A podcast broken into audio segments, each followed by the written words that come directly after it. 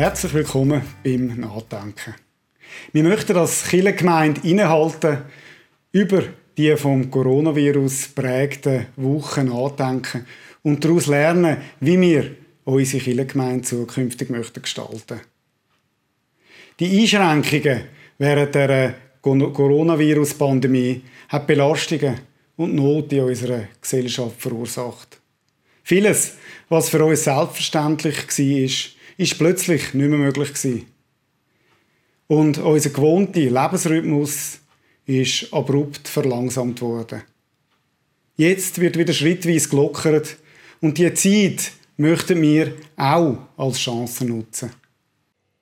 Wir wollen jetzt nicht einfach sämtliche Aktivitäten, die das kirchliche Leben vor dem Lockdown prägt hat, einfach so wieder rauffahren, sondern wir wollen zuerst innehalten und bewusst noch eine Zeit lang unsere Angebote einschränken.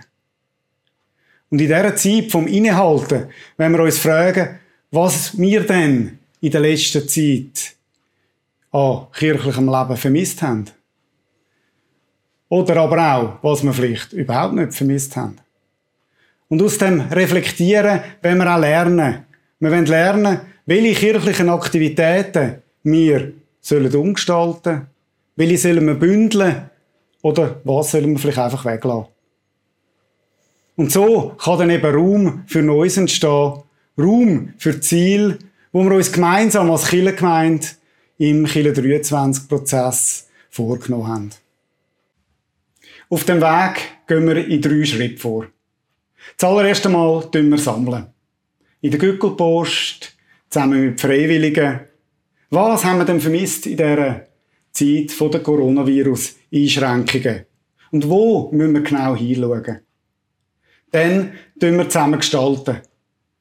Freiwillige, Konvent, Kirchenpflege. Und wir überlegen uns in Gruppen, wie sollen wir unsere Angebote weiterentwickeln. Und dann, in einem dritten Schritt, Schritt wollen wir uns auch freuen zusammen. Wir möchten den Prozess Anfang September abschließen und wenn es klappt und möglich ist, dann möchten wir vom 4. bis zum 6. September im Gemeinsweekend zusammen uns freuen. Jetzt bist du eingeladen, an dieser Umfrage mitzuwirken und deine Gedanken mitzuteilen. Ich wünsche dir in dieser Zeit alles Gute und Gottes Segen.